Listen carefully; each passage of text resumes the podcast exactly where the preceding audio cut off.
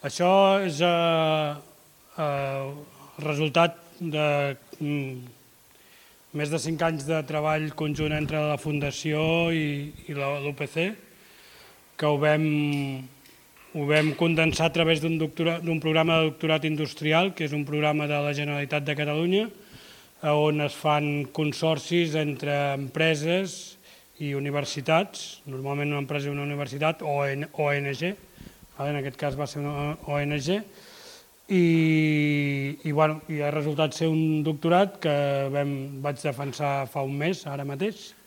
Val? Uh, uh, Marek, it will be in Catalan, it was promised. Uh, I'm glad to introduce our new Barcelonese uh, citizen, Marek Linda, from I don't know where, but thanks for being here. Val, doncs eh, he aprofitat les eh, diapositives que havíem preparat per la defensa. La defensa és un acte molt, molt acadèmic i bastant protocolaritzat. Aquí jo només extrauré bàsicament els diagrames, i, però ho he volgut deixar així també perquè, per, perquè crec que ha de ser bidireccional, no? és a dir, ja que ve de la universitat, doncs ajudar una mica o aproximar la universitat a, a, bueno, aproximar, aviam, però dir, també mm, fer-la pública, no? que és l'important.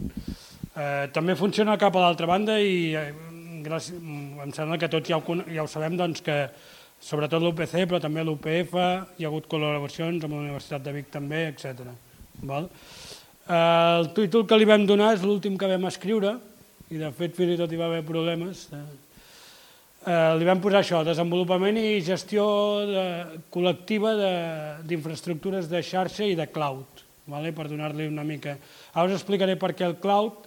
Vam, el, el procés és, comencem des de Guifinet perquè és el que coneixem, vale? la, la direcció va ser a càrrec d'en Leandro Navarro per part de la universitat i del Ramon Roca per part de la Fundació, i comencem per Guifinet, que és el que coneixem, i després ens preguntem si aquest... Si, la primera pregunta que ens fem, perquè això és, eh, la recerca de vegades s'estructura entorn de, de preguntes de recerca, no? I la primera, o una de les primeres, ara us presentaré més, més, més formalment, però ens preguntem, això de Gifi és un cas excepcional que passa a Catalunya perquè els catalans són molt guais, i passa amb xarxa de telecomunicacions perquè només pot passar amb xarxa de telecomunicacions o pot passar amb altres infraestructures i en altres llocs amb altra gent. Més o menys és aquesta la idea.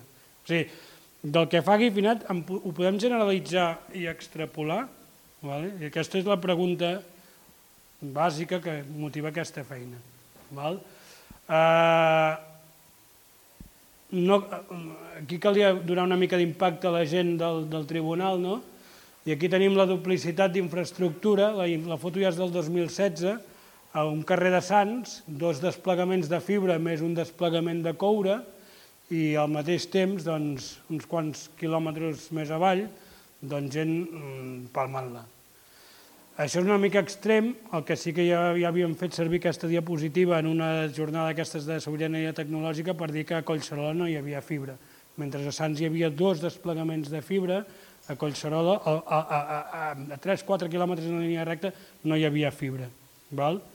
Bueno, això és una realitat, eh, quins models de, de, de, en general tenim per gestionar infraestructura i infraestructura, recordeu que els he dit, eh, l'objectiu és pensar en, en general. Ara nosaltres estem molt ficats a la infraestructura de xarxa, volem pensar en general. Quan parlem d'infraestructura, quins són els tres grans models que tenim? Bàsicament dos, el públic i el privat. El públic és l'Estat que la proveeix, sistema de justícia, educació en alguns estats, eh, ferrocarrils fins fa uns anys, no? I a l'altre costat hi tenim la iniciativa privada, el model privat, que és el no? I, ha, i el mercat ha la mà, la mà màgica aquesta, no? que ja ho balança tot. Entremig, muntatges segurament provinents de del model privat, d'això que en diuen les público-privades. És a dir, mm, privatitzem els beneficis i fem públic les, les pèrdues. Bàsicament és això. Sí? Vale. Nosaltres ens centrem sobretot a la, al model privat, és a dir, la iniciativa mm, privada, perquè el punt de partida de les telecomunicacions ja ho sabeu que està liberalitzat des dels anys 90 i perquè, a més a més, eh, influir en els altres bàsicament seria acció política. Vale? pensem que la forma més ràpida, i nosaltres ara estem més, eh, no estem per l'acció política, sinó per la per l'impacte social directe, vale? iniciativa de la societat. Eh, quan parlem d'infraestructura hi ha molts sectors implicats, des del finançament sí, fins una de les coses que normalment és, quan una cosa deixa de funcionar no s'hauria d'abandonar, sinó que s'hauria de desmantellar i gestionar els residus. Quan parlem d'infraestructura en aquest treball, si no ho especifiquem al contrari, com a mínim diem des del finançament fins a la comercialització.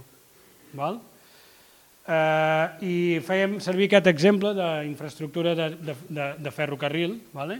Podem tenir que ha estat pagat amb diner públic els, les vies, que les gestiona un, un operador d'infraestructures, pot ser públic o privat, que els trens que hi ha poden ser d'una sola companyia pública o una sola companyia privada o diverses companyies públiques o privades per allà funcionant, que els tiquets de viatges pot comercialitzar un tercer, sí? aquest, aquest conjunt de... Vale? És a dir, que una infraestructura, com també passa en telecomunicacions, permet que hi coexisteixin diversos models en diversos dels sectors que dèiem.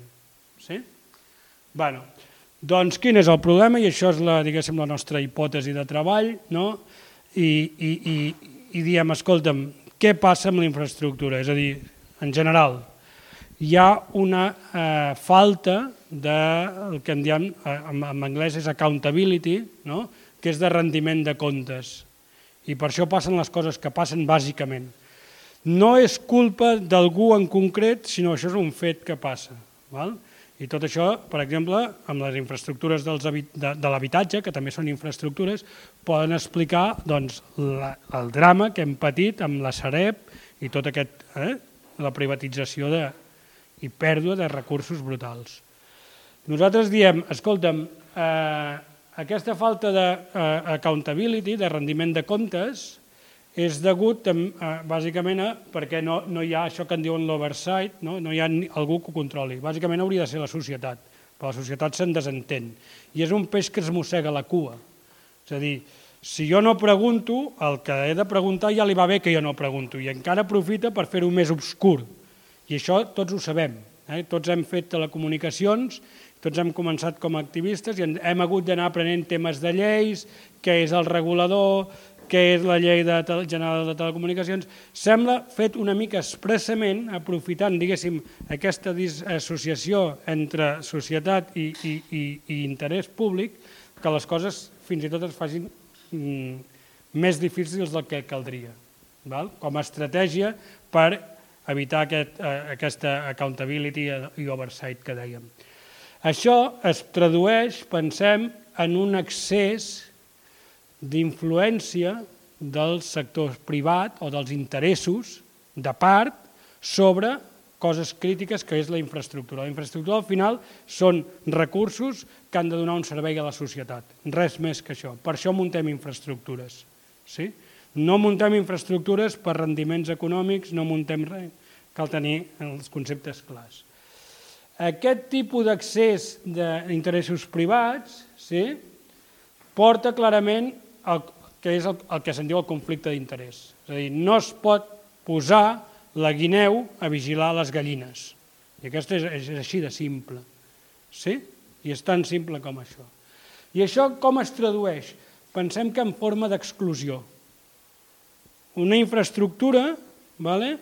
evidentment pot ser que no tingui capacitat per tothom i, ha, i per tant ja hi haurà exclusió, però d'aquesta exclusió, que diguéssim que seria natu de natural, perquè no ha, hem dit que no n'hi ha per tots, n'hi pot haver a sobre d'artificials. I hem dividit dos tipus d'exclusions. Una sobre el que fa a la participació, en, amb un concepte general de participació, tant sigui en la governança com en els ecosistemes econòmics que se'n deriven, sí? Eh, tornant a les telecomunicacions, fora de Guifinet, bueno, engegar una operadora és costosíssim. No? Necessitem un gran capital inversor per començar una. Val? El tema de governança ja ni, ni, ni, ni, cal parlar-ne, és a dir, quins drets tenim nosaltres a decidir sobre la infraestructura que, que agafem dels grans operadors. No? Diguem-los que ens permetin participar en les reunions de decisió, de decisió. Però també I això era pel que feia la part de participació, però també a l'accés, el que us deia.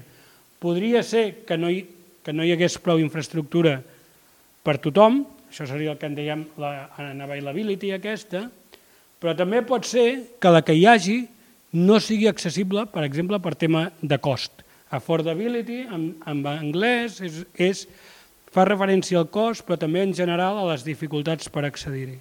Vale? Hem fet més subdivisions, sobretot la, la, el que fa de la disponibilitat pot ser transitòria i, o pot ser permanent. Permanent serien aquelles regions on diuen que no val la pena invertir-hi perquè no hi ha retorn, no hi ha mercat. Sí? La transitòria seria el temps que tarda una tecnologia a assentar-se. Pensem, per exemple, ara, encara no hem posat fibra a tothom i ja estem parlant del 5G. Sí? Molt bé. Si em faig pesat o si algú vol interrompre o intervenir, que m'ho demani, que us acosteu i agafeu el micro i ho diem. Val? Intentaré accelerar una mica. Bueno, nosaltres dèiem bueno, que eh, mm, hi ha marge per, per, per la millora, sí? clarament quan estem duplicant infraestructura i en altres llocs no n'hi ha, vol dir que mm, amb la mateixa inversió podríem fer les coses bastant millor, sí? I que el que cal és buscar models, treballar en els models tant de gestió, i per això havíem dit desenvolupament i gestió d'infraestructura, per això li havíem donat aquest títol a la tesi. Vale? I bàsicament volem que o bé siguin més eficients o que siguin més participatius. Recordeu el que havíem dit, més participació i més eficiència, més o menys podríem dir més participació i més eficiència. Nosaltres el que acabem dient és que si hi ha més participació, al final acaba sent més eficient. Per què? Perquè hi ha més gent mirant, perquè hi ha més idees, perquè hi ha més control, perquè hi ha més exigència. Sí? I això és una mica, el, el, evidentment això es tradueix en 150 o 180 pàgines, i, i, vale? però això és una mica vale? el que, el que això. I a partir d'aquí, una mica, el, la formulació de les preguntes. També mm, ha estat una mica a l'inversa, no? és a dir, teníem el treball quasi bé fet i ens vam dir com ho podem posar en forma maca, no, potser m'estic exagerant, però sí que és un treball iteratiu, el treball de recerca. Val? I primer comences amb una idea general i comences a tirar i, i la metodologia de vegades te n'en fots, però la metodologia també serveix. Sí? Llavors, les preguntes de recerca, vam, vam triar tres preguntes de recerca, bàsicament, i se'n van derivar sis accions de, re, de recerca per donar resposta a aquestes preguntes. La primera era si eh, el model de Guifinet, el cas de Guifinet, encara no parlem de model aquí, parlem del cas de Guifinet, do, eh, dona millors rendiments que els, els models tradicionals. Si aquesta resposta era afirmativa, llavors volíem preguntar si el cas de Guifinet tenia entitat suficient per ser considerat un model, sí?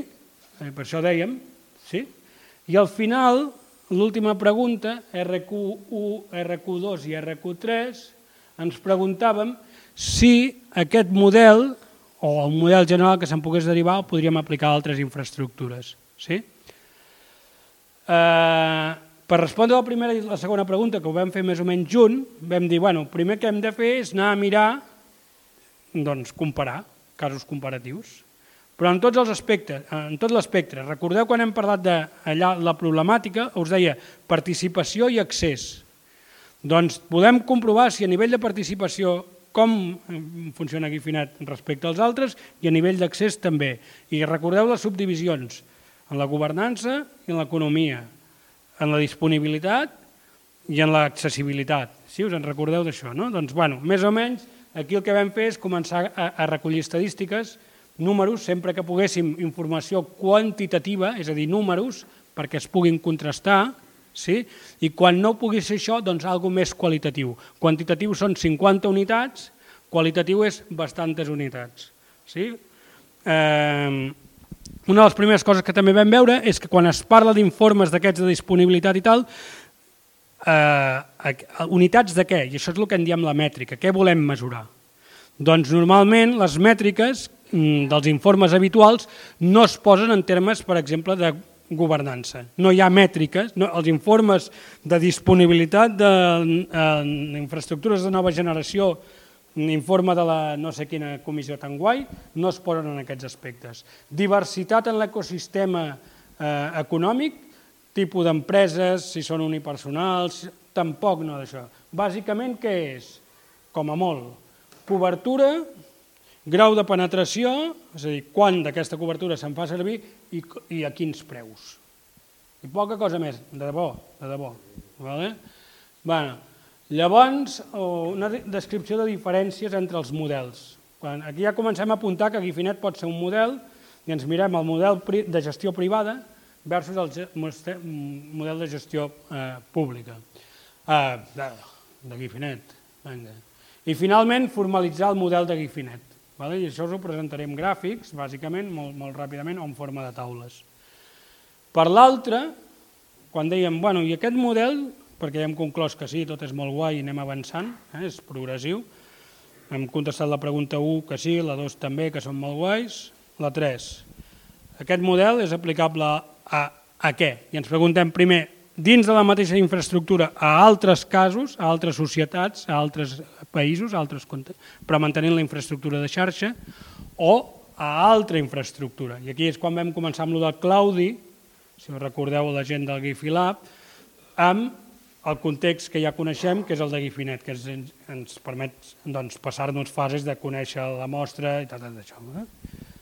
I finalment, doncs, Aquí on dèiem, més enllà de les preguntes de recerca, vam fer una última activitat que va ser proposar un model general incipient, és una proposta molt basat en, en el de Guifinet. Vale? Bueno, hauria d'accelerar perquè tu, Josep, quina hora és, dius? Doncs sí, venim de fotre gas, venim de fotre gas, però... Bueno, els sistemes de compensació que tots coneixeu tenen una cosa prèvia que és, o eh? que és la documentació.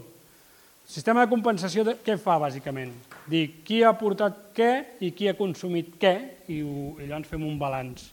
Sí? Podem dir, com que jo només he portat begudes i tothom veu, doncs al final fotré una caixa aquí. Eh? No, les begudes i el menjar estan per vosaltres, òbviament, per agrair-vos. Doncs aquest treball és fruit dels esforços de molta gent entre els, vosaltres. Vale? Eh, això és molt interessant, la documentació, perquè per, de cara a l'accountability les coses han de ser mesurades. Si no, tot és... Eh? També és molt interessant pels atacs que hi ha ara quan veieu que hi ha tensions entre els operadors. Aquí hi ha dades molt interessants, com és aquesta corba, i la, aquí podríem, podríem fotre una sessió només comentant aquest gràfic, eh? de debò. Això és els rendiments que estan donant les línies de, de, de, de, contractar, eh, de, de lloguer. I si us hi fixeu, té un, sí, ells, hi ha molta inversió i molta és privada, és la, verme, és la, la vermella, d'acord. Però també veiem la tendència d'això. Mentre que això és bastant lineal, això és bastant sobrelineal. I això és el que aquests senyors se n'adonen. I diuen, ah, collons, eh, compartir estava bé, mentre estàvem aquí baix que no hi havia retorn. Al que hi ha retorn, eh, repensem-nos-ho. Faig una mica de conya, perquè evidentment tothom té una opinió esbiaixada de les coses. Però bueno, aquest era el tipus d'informació que intentàvem recollir. Sí? Malauradament, i és una de les guerres que hi ha a la Fundació, és que hi ha poques dades quantificades. La Garrotxa és un cas d'èxit i n'hi ha tants d'altres de desèxit o de fracàs. Vale? Això era pel que eh, dèiem, recordeu que us he dit que buscàvem paràmetres per a valorar les coses, les mètriques. Com que la inversió sí que és un dels paràmetres que fan servir els que treuen pit, de que fan molt esforç i tot això, doncs aquí també. Altres, a nivell tècnic, a nivell tecnològic, perdó, a nivell tecnològic veiem que la infraestructura que s'està desplegant o que ja s'ha desplegat és equivalent, com a mínim, a la mateixa que fan servir la, eh, la, les, les operadores tradicionals sí? un, un NOC, uns carriers, unes xarxes d'accés, etc. I que, a més a més, això és el tràfic, i no veieu les llegendes, però això és el tràfic en el carrier més gros, el segon carrier més gros i en el punt d'intercanvi, el CATNIX, doncs que això ens situa ja a de l'ordre d'operadors mitjans agregats. Vale? Va, aquesta gràfica del creixement de nodes, la de, fi, de, de wifi, malauradament, per allò que dèiem, no podem fer la de fibra perquè no està la informació disponible, això és un dels problemes que detectem també en el nostre treball, sí? perquè no, no tots són flors i violes, eh? detectem doncs, un, una degradació de les eines disponibles i detectem una concentració del risc en, sobre unes determinades persones molt concretes, res que no coneixeu. Vale? Sí? Això és un gràfic del 2013 que havia fet la Generalitat de Catalunya. No l'havia ordenat així, no havia posat Osona el primer. Osona estava, estava ordenat per ordre alfabètic, però bueno, els, els números són els números. Vale? I en aquell moment, el 2013, Osona ja, ja feia 5 anys, 6, 7 que funcionava Gifi, Osona era l'única comarca que estava a nivells de, de penetració i ús de l'ample de banda europeus. Malauradament, aquest tipus d'informació, de, de dades, de preguntes, l'IDESCAT, que els fa cada dos anys, ja no, igual que ja no es pregunta sobre la casa real, ja no es pregunten aquestes coses tampoc. Vale? S'acabó. Models. Segurament aquest gràfic també el coneixeu, ja fa uns anys que volta. Us l'explico una mica. El treball, els treballs de recerca, sobretot, eh, s'han de respaldar, han de contribuir en el coneixement, a aportacions noves, en base a coneixement preexistent. Sí? Per tant, les referències a la literatura existent són molt importants. I aquí, la literatura existent és d'aquesta ratlla que faig amb el punter cap a l'esquerra. Això és un treball, bueno, és un, un article que es va publicar el 2010 i que va fer fortuna a la Comissió Europea i es va fer servir per, dir els, per graficar els diferents models per a explotació de xarxes de, de comunicacions. Està, està estructurat en tres capes, la capa física, la capa d'operació i la capa de serveis, i per tant els, els els usuaris estarien a dalt de tot, no hi és, doncs la raó, recordem, la raó de ser d'una infraestructura és servir a la gent, no cap altra. Per tant, fer aeroports on no aterren avions no és una, una infraestructura que no s'hauria d'haver fet, penso jo. Eh? Tot això és molt, són opinions personals, eh? òbviament, i que no tenen res a veure els meus supervisors. Això és... Vale. Bueno, doncs, de la capa física, bueno, bàsicament què diuen? Que hi, hi pot haver el model de tot vertical, un, eh? tu tires la fibra, tu l'operes i tu vens els serveis, hi pot haver models d'operadors neutres, allò de, bueno, doncs, mm, una sola infraestructura operada per algú que llavors ven o, o no operada, eh? aquí és operada, tirada i operada, però podria ser tirada i llavors hi ha, hi ha tot de combinacions, i al final nosaltres diem, escolta'm, el model de Gifinet és molt fàcil d'inquibir aquí. Sí? Nosaltres diem que la infraestructura física és comuna, que l'operació és comuna, que la infraestructura és oberta, bueno, sobre aquesta infraestructura hi pot haver serveis, per tant és igual que aquesta d'aquí, però com que a més a més és oberta, hi pot haver serveis comunitaris, sí? per, per exemple. Eh, quan comparem els models, i si em fots una, pesat, foteu així que acceleri una mica, quan comparem els models de Guifinet i el sector privat, aquí també s'ha de fer una puntualització. Dins de Guifinet també hi ha sector privat. És el que fan els, el, el, on treballa el sector privat de Guifinet. El sector privat, la, en el sentit de competència entre ells, és aquí. I què diem en la part de serveis? I què diem? Que la part Aquí també hi ha sector privat, també hi ha gent desplegant i operant, però això està regulat. Eh? És el que diem allà, quan es fan les taules de compensació, doncs que una intervenció són tantes hores a tant preu hora, o una antena val tant o la fibra tant metro quadrat, ai, metro lineal. Sí? Per tant, la gran diferència o la, les característiques és que això és regulat i això és liberalitzat. Sí? Vale. Um, per tant, quan comparem aquest tros d'aquí, de Guifinet, Amb el sector privat, purament, el sector privat podria ser això, vertical, no? Tu desplegues, tu operes i tu ofereixes els serveis. Sí? Sí? Veiem primer de tot, quin és l'objectiu? Ja, com que veiem que els objectius ja són disparells, quin és l'objectiu del sector privat, la iniciativa privada? Sempre, l'únic. Exacte. Maximitzar, maximitzar els beneficis dels inversors. Punt i a part. Ai, punt i final. Qualsevol empresa que ens digui que no fa això ens està dient mentides i per tant no és confiable. Una empresa que diu mentides jo no, jo no me la crec. Val? Sí? En canvi, l'objectiu, bueno, o podríem dir que l'objectiu de Guifinet és la maximització del, del, de, de, del, del tamany i l'ús de la infraestructura de telecomunicacions. Aquí podríem entrar amb... Vale? Això és intentar anar avançant. Evidentment, qualsevol punt d'aquests podria generar un debat. Eh? Però bueno, si ja comencem amb objectius dispars, és normal que el, els resultats, el que s'entrega, siguin... Bueno, només per casualitat podrien ser coincidir. Sí? A dalt tenim els objectius, a baix en tenim el, el, el, el resultat i pel mig tot el que es gestiona, com es gestiona, sí? com es paga, com es, com es governa. Sí? Si voleu, després podem entrar en més detalls, però bueno, a Guifinet diem que tenim el Comuns, que és un Common Pool Resource, una cosa no? que el anem, el anem fent créixer. Quina és l'estratègia? Ha de ser necessàriament la maximització, l'optimització de, la, de, la, de la cooperació. Sí? Els, els, els, els, els, les inversions, els investiments, que diuen que s'hauria de dir en català, han de ser a llarg termini, són a llarg termini. No han de ser coses de ja, rendibilitat immediata.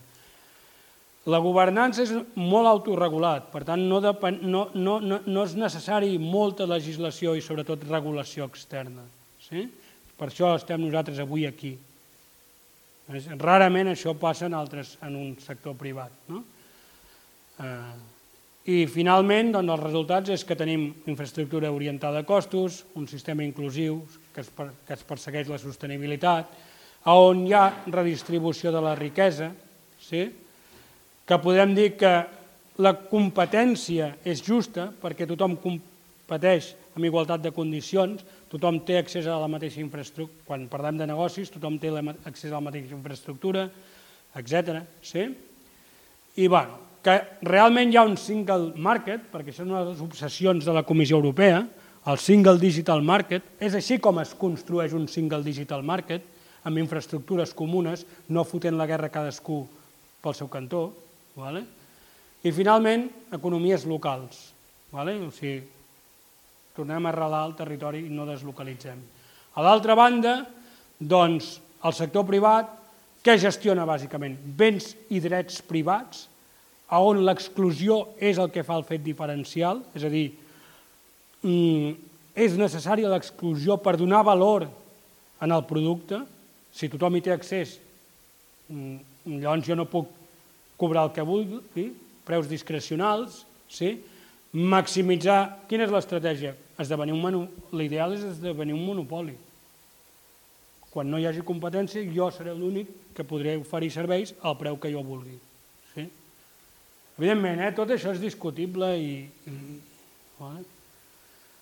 Els, el, les inversions, home, la inversió per ser, no? si puc, si, si, tan aviat com pugui recuperar, recupero. Per això constantment estem venent empreses, fusionant, etc. Aplicant eros, especulació, etc. Vale? Bueno, coses que potser ja no coneixeu tant. No sé si aquest tipus de... Per, per tenir una mica de feedback, perquè veig que això us, aquesta línia discursiva us interessa, voleu més més tècnic, més, jo què sé, tipus... Eh, vale. Una altra cosa que ens trobem quan mirem la literatura, almenys és que no sabem trobar literatura per descriure models d'infraestructura, o sigui, frameworks de treball, eh, marcs de treball, per descriure models d'infraestructura. I llavors ens ho hem d'inventar també. I, bueno, doncs què farem? El primer que mirarem és qui participa, després com hi participen. Evidentment són vasos comunicants, eh? perquè el com i el qui... Eh... I aquí és on comencem a fer una mica de treball, de dir, identifiquem els diferents actors, els, els jugadors de dins de Guifinet, i els intentem agrupar amb el que és, bueno, això és l'stakeholderism aquest, no? els intentem agrupar i veure quines característiques comunes tenen. Tenim o identifiquem tres grans grups de, de participants, sí? Els que hi participen amb espera d'algun retorn o bàsicament la motivació, perquè hi pot haver participants que tenen barrets diferents i que avui ara estan aquí com a voluntari i mentrestant el, durant el dia són professionals, és, és, és, està bé, vale? però ara intentem identificar rols, no persones sinó rols. Vale? I aquesta persona tindria dos rols, un de professional i un de voluntari. Els que treballen en retorn, per exemple, els professionals esperen un retorn. Els que fan una donació de 1.500 euros per la fibra esperen un retorn, esperen que hi hagi la fibra. Els que ajuden altruistament a connectar algú altre, home, podríem dir sí, que al final esperen un retorn, que allò funcioni, però directament podríem dir que no esperen un retorn més enllà del plaer. No, és que el retorn és que és eh, el plaer d'ajudar. Bueno, potser estirar, estirar una mica la corda. Vale? I finalment, els, de, els, els actors, els agents que han de cuidar el public interest, l'interès públic. Vale? i, i, i, en, i entrant en cada un, vale, coses interessants, els que treballen amb retorn tenim dos tipus de professionals. Els que treballen dins del CPR, recordeu, el, el Common Pool Resource, que són les activitats regulades, aquí tenim instal·ladors, tenim operadors de la infraestructura. Una de les coses que intentem nosaltres al treball és no fer servir la paraula ni ISP ni operador en genèric. Vale? Diem operador d'infraestructura, operador de serveis. Vale? Els serveis de, eh, també poden ser serveis de, de xarxa. Quan parlem de serveis normalment opere, parlem de serveis a usuaris finals. Sí? L'usuari final, el client, perdona. Bàsicament la pregunta és... Però és perquè es gravi. És... Eh, has dit, no, no utilitzo la terminologia ISP, utilitzo una altra que, fa, que parla de servei. Pues quina és? que no, no ho he entès, això. Aviam, i es fa servir ISP per tot, vale? ISP per tot. O igual que dins de Guifinet fem servir operadors o els professionals. I una de les mm, tesis d'aquí dins, o subtesis, és que un de, dels problemes de conflictes que hi ha, o font de conflicte, és no dir les coses pel seu nom. Vale? Sí? Llavors, ISP eh, i ara podria començar a dir coses. Un instal·lador, per exemple, és un ISP. Eh, és que al final trobarem que ISP, si vol dir Internet Service Provider, és exactament només aquell que compra serveis a, a internet a un lloc i el, i el ven a un altre, ja està. No? És que no ho sé. Per tant, és millor dir, quan parlem d'instal·ladors, sabem de què estem parlant, d'aquells que aporten o instal·len, no aporten, perquè el porta també és perillós, perquè podem dir, no, el que la porta és el que el paga. No, és el que fa la instal·lació d'infraestructura nova, per això en diem instal·ladors. Quan en diem operadors de xarxa, són aquells que operen els routers perquè s'il·lumini la fibra, perquè, perquè hi ha intercanvi de rutes, això és... Lo, vale? I llavors tot aquest treball d'anar classificant és el que fem en el capítol 4 de la tesi. Sí? Quan parlem d'inversors, igual. És tan inversor el que fa una donació Bueno, clar, ja només parlar d'inversor, el nom sol, hauríem de parlar d'aportadors. Dins dels aportadors, quan parlem d'inversor, normalment és aquell que esperem algun retorn. Sí? I aquest retorn pot ser en forma d'infraestructura que passi per casa seva i s'hi pugui connectar, o pot ser en forma d'interès sobre el capital aportat. Sí? Llavors, aquí el que anem fent és anar identificant rols. Penseu que estem parlant d'una comunitat de pràctica. Vale? Una comunitat de pràctica és això, el treball del dia a dia. I això és un treball més de mirar-s'ho una mica de lluny, entendre i fins i tot pensar una mica com seria millor que fos. I aquí és una de les crítiques que jo, si hagués estat al tribunal, d'això hagués fet. Eh, però tu m'estàs descrivint la realitat o m'estàs descrivint el que voldries que, que fos? Perquè en el treball, eh, està disponible a internet, eh, el treball. En el treball no queda clar si estàs fent merament un treball... Eh? Però bueno, com que en aquest cas jo estava a l'altra banda, bé, em vaig guardar de dir, cuidado, que... Vale? Ah, exacte. Vale? Sí? Bueno. Eh, aquest tipus d'exercici, que si voleu una altra estona podem discutir amb més profunditat, però crec que és molt important quan hi ha els debats aquests de ara mateix la crisi que hi ha amb els operadors grossos que volen marxar i tot això. No haver clarificat clarament, clar, tampoc no es pot saber, no es pot saber presaber. És a través de la pràctica, a través d'anar creixent, creixent que veiem els errors. Per això us deia que hi ha un treball descriptiu, però també de pensar o d'intentar eh, condensar no? Vale? Si voleu vaig a un a un, però no sé si al final ens avorrirem una mica. Vale? Bàsicament, pel que fa a activitats professionals, unes regulades i unes liberalitzades. Els clients també són un stakeholder del in-return, perquè ells paguen una quota, normalment mensual, perquè se'ls dongui uns serveis. Vale? No vol dir que tots els que estan en aquests sacs siguin col·legues, ans al contrari. Un client és, de, mm, podria ser que tingués interessos contraposats en el que li presta els serveis. Per exemple, el que li presta els serveis vol cobrar molt i ell vol pagar poc. Eh? Uh, aquest tipus, eh, també hem donat noms a les coses. Vale? Aquests que anem parlant sempre dels 1.500, i tots sabem a què ens referim, però, però no, hem dit aquests que tinguin els que, els que fan aportacions econòmiques per una reducció de la quota. Vale? Bàsicament no pagar la, els 17 euros d'infraestructura. Llavors, també pensem que a les cooperatives i les, i les associacions i tot això, clar, també podríem dir que és una part que és in return, perquè si jo m'associo és per algun, perquè, perquè em donguin alguna cosa, per exemple, el túnel, però no és estrictament el mateix que dèiem abans d'una relació client-professional. Vale? bueno, D'altruistes hi ha aquests els do-it-yourself, els que es fan la, la connexió i ja està, hi ha els que ajuden als altres i hi ha els que fan donacions en forma bàsicament de material o econòmica. Sí?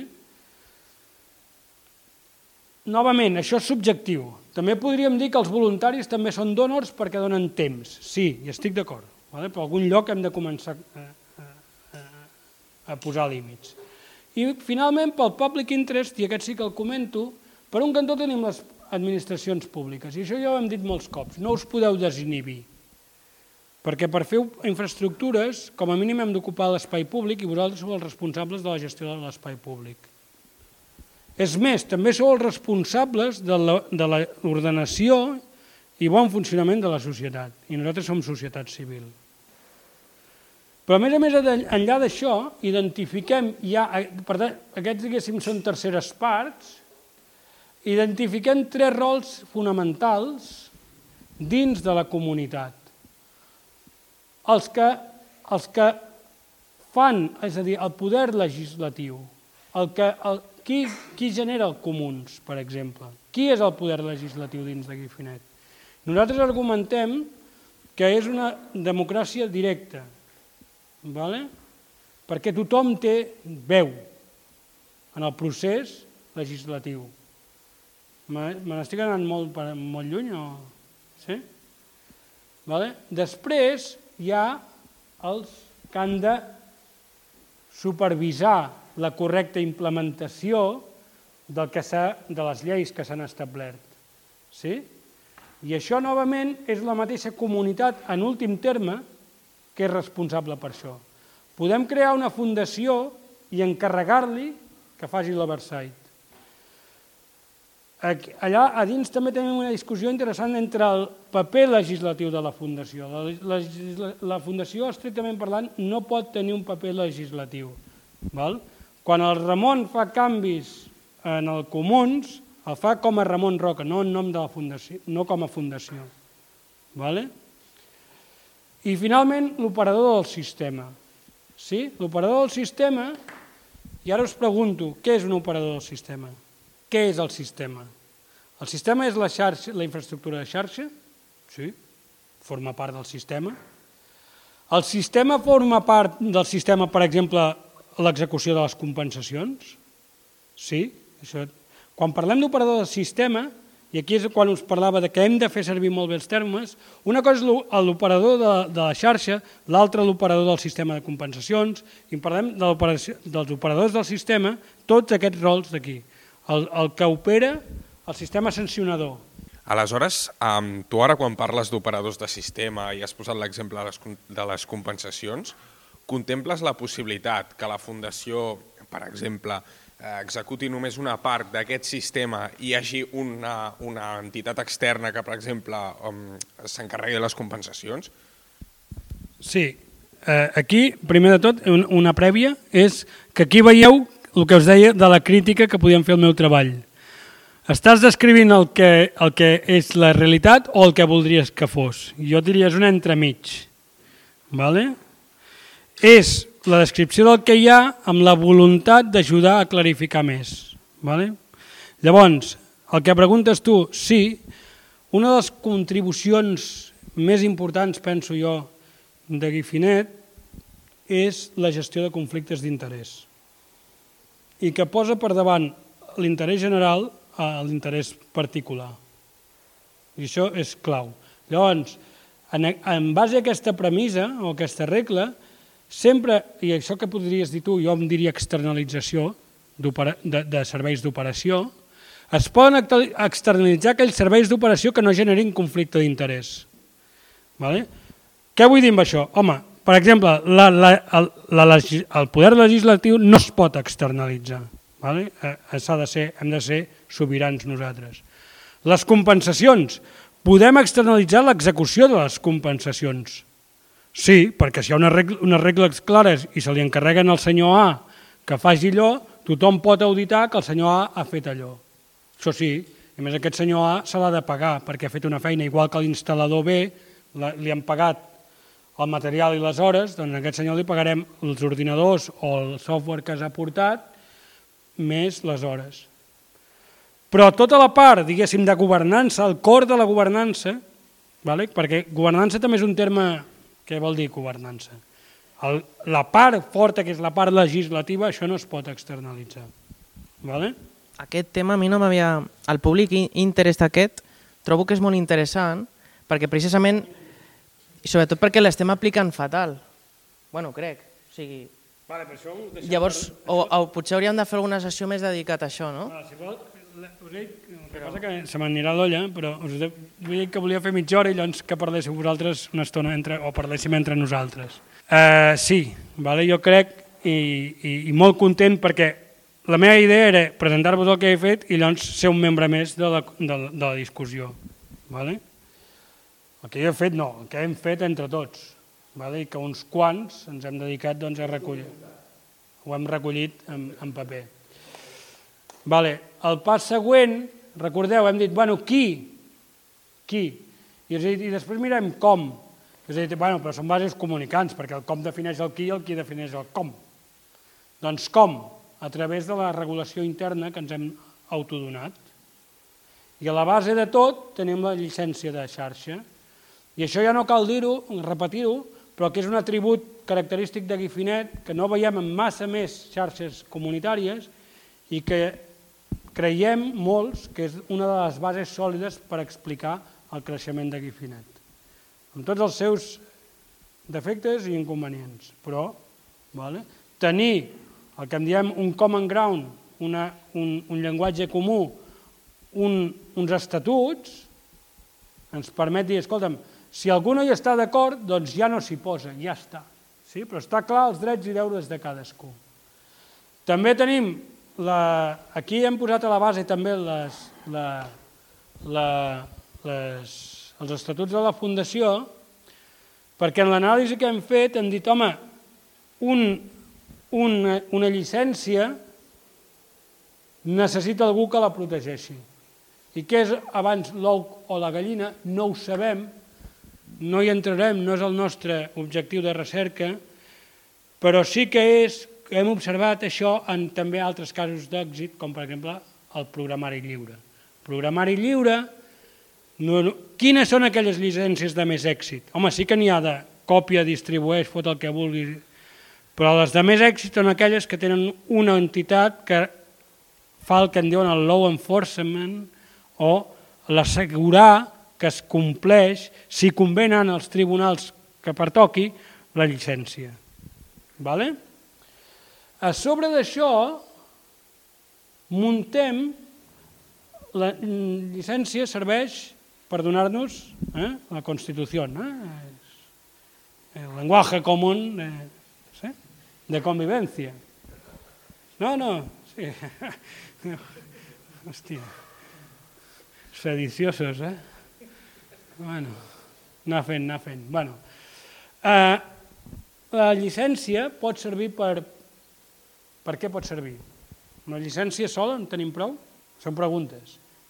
Per la majoria de nosaltres sí, perquè només havent acceptat el comuns ja fem reunions, etc. Per altres activitats més específiques, com per exemple pot ser la col·laboració d'administracions públiques, segurament no. O per el desenvolupament d'una activitat professional, segurament tampoc. Per això a sobre hi anem construint capes regulatòries que hi podria haver una gradació, diguéssim, de diverses gradacions, vale? nivell, nivell de canvis a través del temps a baix molt pocs, a dalt és una cosa dinàmica, a dalt de tot que hi tenim? Les bones pràctiques. No, escolta, les IP s'han de signar en barra 27. Això és, de, això és cosa de, estatutària? No. Això és cosa d'una bona pràctica tecnològica purament. Ah, ostres, vigila tu, que ara els APs ja poden gestionar més de 30 doncs fot-li més, més barra.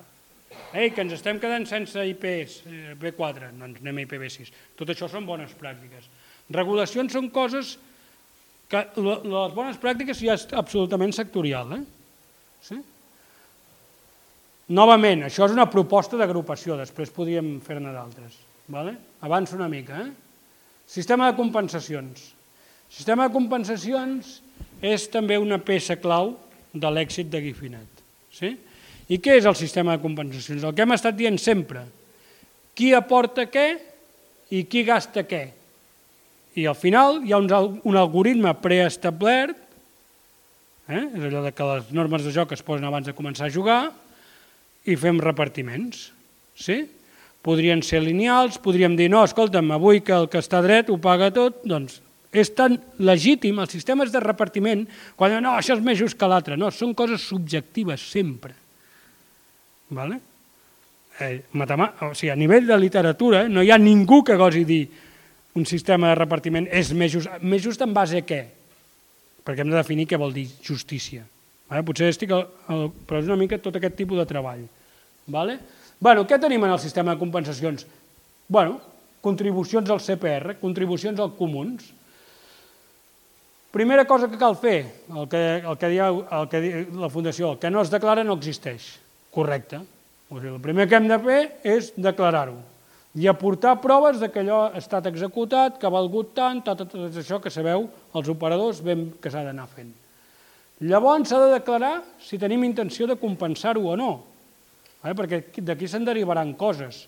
Dir, no, no, escolta'm, jo vull que consti que he portat una taula perquè no desaparegui la taula, una de les raons que hi ha la taula. Una altra raó pot ser perquè tothom sàpiga que aquí hi ha una taula i la pot fer servir. Eh, però no vull que em compensin. Ah, bueno, doncs feu-la servir, quan hagueu acabat, doncs endreceu-la i fora. Sí? No, no, vull que se'm compensi. Ah, ep, llavors algú altre ha de validar que efectivament aquí hi ha una taula que era necessària, no que ah, jo tenia una taula de sobres que me la compensin, no, era necessària, sí? i que val tant i que està en bones condicions. Eh, quan parlaves d'externalització i conflictes d'interès, òbviament no pot fer el mateix el que aporta que el que diu sí, i és. Vale? Sí? Molt bé. Tot això va en un inventari, sí? la base de dades que diem, el, ba el backend aquest, eh? tot ha d'anar inventariat. Fixeu-vos que les interaccions sempre són entre blocs així, però sempre l'intercanvi d'informació entre blocs va a través de la, de la base de dades. Sí? Que la base de dades és un concepte ampli del sistema d'informació. Són comptes bancàries, són dipòsits, són base de dades de, de, de, de la xarxa, és un concepte ampli. Per altra banda, què tenim? Gent que s'apropia, utilitzant la terminologia de la Ostrom, apropiació de, del, del outcome, del producte, del resultat del bé comú. En aquest cas és apropiació de què? De connectivitat, sí? bàsicament. Um, um, computació què és? No, o, o, o, per exemple, amb espai de RAC, doncs ocupacions d'ús, sí? Ho mesurem, per tant hi ha d'haver unes mètriques, els RACs els mesurem en bus i l'ample de banda ho, ho mesurem en, en bits per segon, sí? La mesura la pot fer el que, el, el que consumeix? Sí. Pot ser l'únic que mesura? No. Ho ha de mesurar un tercer perquè es pugui contrastar. Finalment, què fem? Això que el cost, el cost sharing calculation és un algoritme que, que ho fa tot i diu tu has de pagar tant, l'altre tant, ja està. Sí? Tot això amb les taules de compensació, perquè les coses són canviants i dinàmiques, hem dit que els algoritmes estaven predefinits, però una cosa que fem és definir l'algoritme de la ronda següent, perquè potser hem vist de dir, estem carregant massa el preu hora o no surten els números del quilòmetre al euroquilòmetre. Vale? Doncs modifiquem-ho. Més coses. Com es financien les coses? I aquí també un altre treball de dir, tu estàs descrivint el que és o el que voldries que es fes. Bueno, doncs un entremig. Vale? Com funciona el, els cicles econòmics en general? Del CAPEX. Sí? Re, repassem. CAPEX és pagar la taula, OPEX és els costos de mantenir la taula, per exemple, i s'haurà de repercutir un tant per cent del lloguer de l'hangar per tenir aquesta taula aquí, pot ser un, algun euro al mes o, o cèntims al mes, però s'hi ha de repercutir. La persona que netegi, el que fa el manteniment perquè això ja està fet una merda, vale? CAPEX i OPEX, comprar la taula o aportar la taula, tenir la taula utilitzable, sí? disponible. Bàsicament CAPEX. Hi ha un, un finançament, algú que aporta, ja veurem qui, pot, qui és, però algú que aporta. Això què s'ha de fer? Convertir-ho en infraestructura nova. Això qui ho fa? Els operadors? Ai, els, ei, ei, ei, ei, ei, els instal·ladors. Sí? Per tant, aquí hi ha sortida, vale? els, els instal·ladors. Hi ha dos outputs, hi ha salari als instal·ladors, cosa que està bé, aquí es guanya la vida, i infraestructura, nova infraestructura. Sí? La nova infraestructura que s'ha de fer immediatament? Connectar usuaris. Per què? Perquè els usuaris aquests són els que aporten els diners, sí? pagaran per serveis, sí? que això generarà una entrada, un revenue, que es separa en tres parts, la part necessària per l'operació de la infraestructura que novament seran aquests operadors, i aquí està en cicle, una part de profit pels, pels que ho proveeixen serveis, perquè aquesta què? Els serveis aquests estan liberalitzats. Aquests d'aquí són, són regulats, però aquests, l'entrega de servei final, està liberalitzada, sí? i una part que va a compensar el CAPEX, els 17 euros que dèiem. Sí? Això va per pagar el dèbit, perquè aquí teníem creditors. Si les coses van bé, ells segurament tornaran a reinvertir, diuen, hòstia, aquesta gent paga, i paga bé, doncs tornem a posar pasta.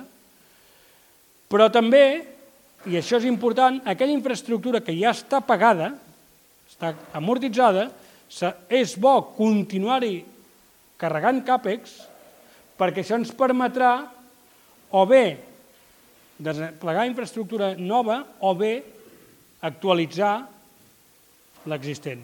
Vale? Tipus de, de gent que posa pasta, per anar ràpid, els creditors, els loans, els que fan préstecs, sí? els que volen evitar els, els de 1.500, aquells que dèiem per estalvi de quota, sí? els que fan donacions i els subsidis. Bàsicament hem identificat aquests. Vale? Va. Finalment, i per acabar el rotllo, i ja passar-vos la paraula, sí? la generalització del model. Si voleu, després tornem enrere en alguna cosa o això, però dic per anar acabant. Josep, com anem de temps? Va malament de vista. Vale.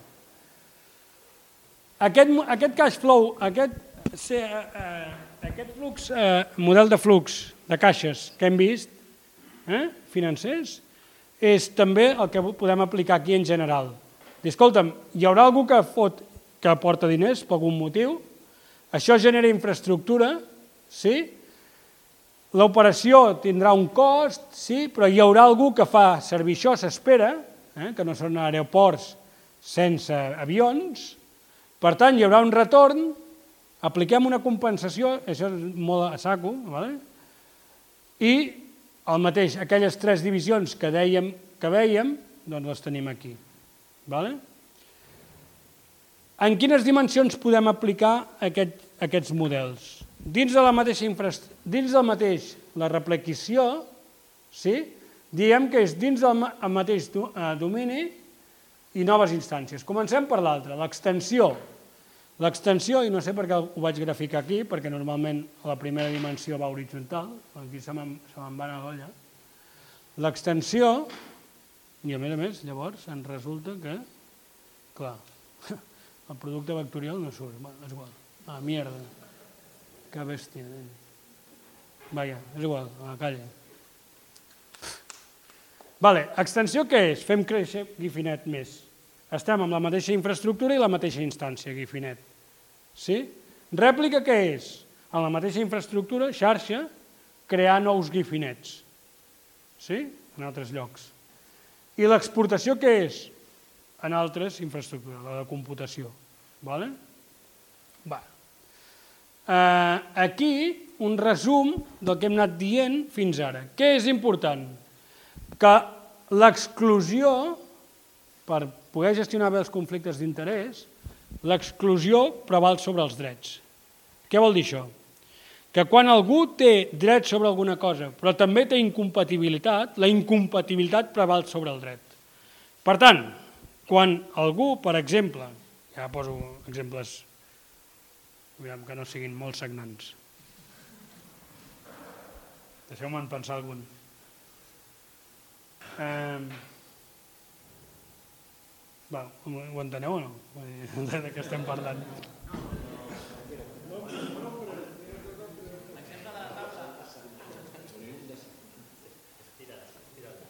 Va.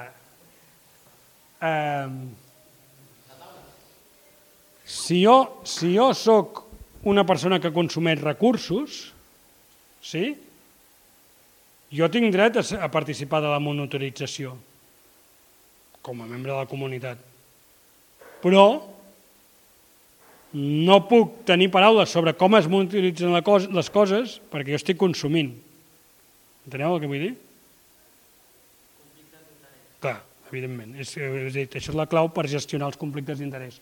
Quan hi ha un conflicte d'interès, preval l'exclusió que el conflicte d'interès genera sobre el dret que tu tens com a constituent de, de, de, del que sigui. Vale? Per tant, quan estem parlant de crear norma, de legislació, per exemple, s'ha d'anar molt en compte qui diu què. Val? És normal que si jo estic consumint molt, pas, intenti dir que tothom pagui igual.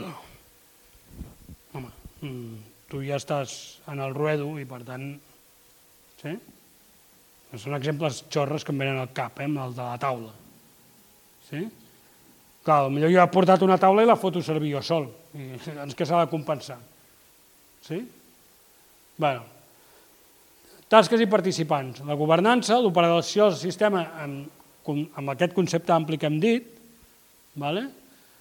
l'operació de la infraestructura, que aquí ho he posat separat perquè s'entengui bé que, de fet, operació de la infraestructura seria un, un subset de l'operació del sistema, i finalment, l'entrega de serveis. Novament, una infraestructura no té sentit si no entrega serveis. Vale? Va. Només per acabar, què esperem d'aquestes coses? Una optimització de l'ús de recursos. És obvi. Si tenim un sol recurs compartit, no hi haurà ineficiències com les que havíem vist abans de duplicació d'infraestructures, sobretot de la fibra òptica, quan és virtualment de capacitat infinita. Sí? Entre d'altres coses. No discriminació, home, si, si diem que tothom participa en igualtat de condicions, és a dir, que no hi ha la discrecionalitat de dir tu no perquè jo dic que tu no, sí? que bàsicament és el que diu els serveis oferts pels operadors. Si tu no arribes als 40 pavos al mes, tu no. No, escolta'm, que jo... No, tu no. Doncs aquí no.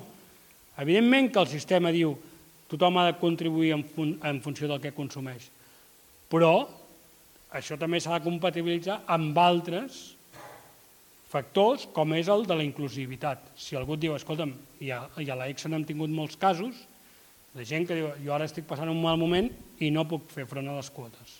Doncs per què no vens i prepares tal cosa? Sí? Va, i vaig més ràpid. Insisteixo en el, el true single market. Vale? O sigui, parlar de mercats únics quan n'hi ha que tenen molt i n'hi ha, que no, hi ha qui no té res, és com predicar al desert. A baixada de preus, home, si hi ha un true single market, perquè per això és la, és com no, el, el Déu de la, de la Unió Europea, és precisament perquè hi hagi competència, perquè es pensa que la competència porta a, eficiències, a baixades de preu, millors serveis, etc. Però si no competim amb igualtat de condicions, bueno, tu mateix. L'autosostenibilitat, no dependre de tercers o d'influxos eh, externs. Sí? Amb, sí, perdó, digues. Ja, ja acabar. No, veig que aquí parles d'ecosystem. De fet, jo quan parlo de Gifi sempre dic que és un ecosistema, i en canvi abans parlaves de sistema. Vull dir, no m'he posat amb el tema semàntic, però com que veig que aquí el fa servir abans no, dic, deu ser una tria per alguna Eh, aviam, sí i no, perquè hauríem d'anar al diccionari i tot això, però quan em dic ecosistema és en un sentit més ampli. Vale? Vull dir, em, em vull referir... Quan abans emprava, emprava el terme sistema, és molt clar on hi ha els límits. Vale? Podem posar-hi tants elements com siguin, però formen part del Common Pool Resource o del que és necessari perquè el Common Pool Resource funcioni o existeixi. Sí? En canvi aquí aniríem afegint capes que cada cop es va fent més difús i no sabríem traçar, dir, però això és necessari ja o no. Vale? És una primera aproximació a la una primera pensada per donar resposta i d'acord, o sigui, eh, inconscientment he utilitzat els termes i, estic de, i, i, i em reafirmo que aquí vull parlar d'ecosistema i abans volia parlar de sistema, quan em preguntes, però pots explicitar el criteri que has utilitzat? No, més enllà de que la reflexió que t'he fet fins ara. Vale? O podem pensar més, però... Bueno, eh, sí, s'acabó. Conclusions. Que sí, que, que Guifinet eh, funciona millor que els operadors tradicionals. Hi ha coses impapinables. És a dir, Guifinet desplega sense ajudes externes en zones on els altres deien que allò no, que, que si no hi havia ajuda externa, que si no hi havia subvenció, allò no funcionava. Bueno, doncs, aqu aquesta és innegable. Vale? Per tant, ja podem passar a la següent. Eh, Guifinet té característiques prou interessants i únic i, i, i per considerar-lo un model. Home, amb el que hem anat veient, que hem set capaços d'identificar stakeholders, grups de, de participants o grups d'interès, amb tota la part de normativa que hem vist, amb les relacions econòmiques que hi ha. I tot això jo crec que sí. I finalment, la pregunta, pot utilitzar-se més enllà? bueno, això, la primera resposta és que sí, però que això cal treballar-ho més, perquè com a bona treball de recerca sempre has de dir que no hem acabat. Vale? I sempre, per acabar bé, has de dir que has generat coneixement, però que encara has obert més portes a generar coneixement, noves preguntes. Vale? I una podria ser si podríem aplicar Guifinet a tot, a tot el model de Guifinet a tot internet. I com? Amb una sola instància, una sola fundació mundial, diverses fundacions, federació, necessitaríem organitzacions de més nivell, vale? Aquest tipus de preguntes, més enllà de la conya que es pugui fer, doncs ja està. I amb això acabo eh, bueno, no, no acabes, sempre has de dir, o has de donar una mica de recolzament en publicacions científiques que hagin estat acceptades. Per, no cal que tot el treball que presentis hagi estat passat pel procés de revisió d'una publicació científica, però alguna part sí. Vale? I ja està, ara sí. Vale? Vull dir que ara, si voleu, sí, vine, vine, Víctor.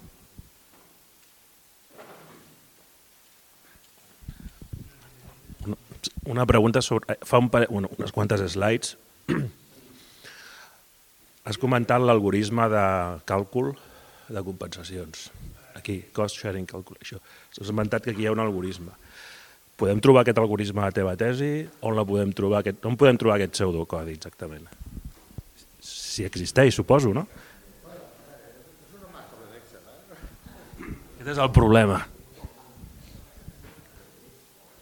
Eh, una part que hem fet i que, a més a més, avui ens han dit que ens han acceptat l'article en una revista i, per tant, el, el Llorenç, que també és membre de l'EXO, doncs està molt content perquè és el que bàsicament l'ha fet, el primer autor. Hem descrit una mica el sistema de compensació, l'algoritme de... que es fa servir eh, en el NOC. Vale? I ho hem treballat bàsicament la part del wholesale d'internet, dels carriers. Vale?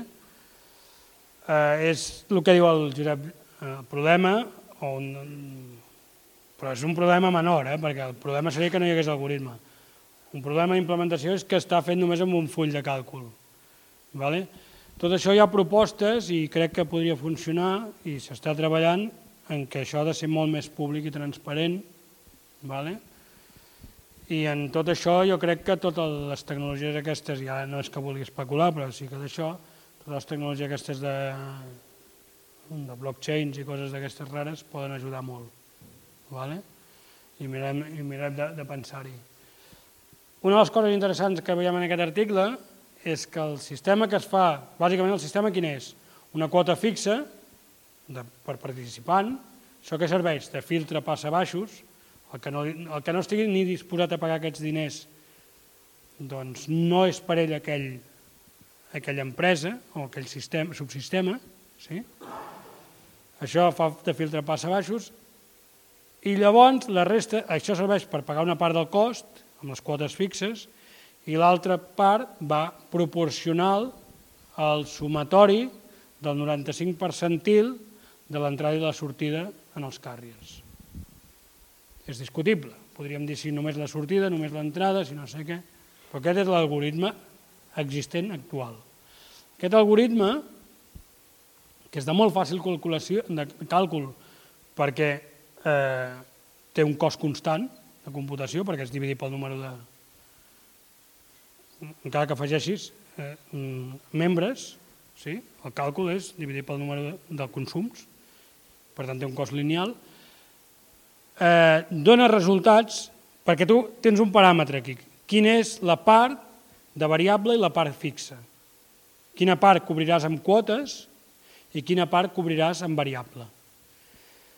Tal com està tonejat ara, aquest algoritme, la part, o sigui, els 152 euros aquests de part fixa que es paguen, donen els mateixos resultats que una distribució que es considera de referència, que és el que en diuen el Shapley Value, que bàsicament el que treballa és amb tot quina és la contribució marginal de, en cada un dels possibles conjunts i subconjunts de, que podrien formar amb els membres de cada membre. Clar, això té un cost exponencial a partir de 30 eh, eh, participants no es pot calcular directament, sinó que s'han de ja fer càlculs estimatius, aproximats, i en canvi Guifinet ha desenvolupat un sistema que et dona això, pum. Vale? Va, són curiositats que surten quan fas aquest tipus de treballs. Vale. Més preguntes o, eh, o, o, o debat ja o, o ja ho tanquem? Sí, eh, bueno, bàsicament estàvem ara comentant que, que clar, que la, la part aquesta que s'ha fet del treball, de, de com es reparteixen els costos del NOC, que, que, bueno, que, és, que, que em sembla molt interessant i de fet és, és, és molt coherent el que expliques. La, la meva pregunta seria, el, pel que fa a la compartició d'infraestructura, estirades de fibra, CAPEX, OPEX i taules de compensacions regionals, que és on teni, tinc entès que hi ha hagut el major número de conflictes d'interès dins del projecte, quin, quin seria l'algoritme o si s'ha analitzat d'alguna manera com es podria millorar això? No sé. No ho hem analitzat, vale? però és que és molt més fàcil que el cas del, del NOC. Tant pel que fa a la complexitat dels serveis que hi ha, com pel nombre de participants. Llavors, la, evidentment, això no és una afirmació eh, científica, però la idea és que si hi ha conflictes és perquè vol que, perquè, perquè vol que, que es vol que n'hi hagi, o almenys alguna de les parts vol que hi hagi conflictes. Vale? Per exemple, Mm, és que no publiqueu els consums. Bueno, si tu no em dius quins clients tens i tot això, bueno, que són coses no? de calaix. Eh, o sigui, I per tant, bueno, ara potser que, sí que podríem entrar en tot això, però llavors la discussió ja seria més a nivell de comunitat, no tant com de...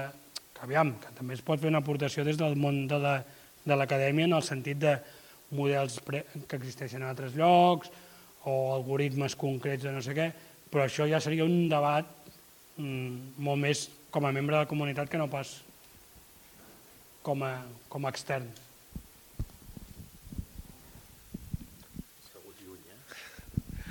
Uh, en referència a les dades, que no estan disposats a, a publicar dades, certes dades, eh? a, a portar-les, no?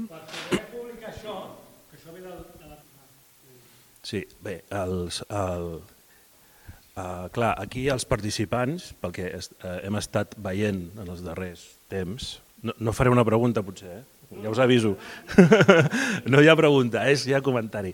El que hem estat veient és que hi ha participants que es, uh, volen filtrar el tipus de dada que volen aportar en uns criteris X.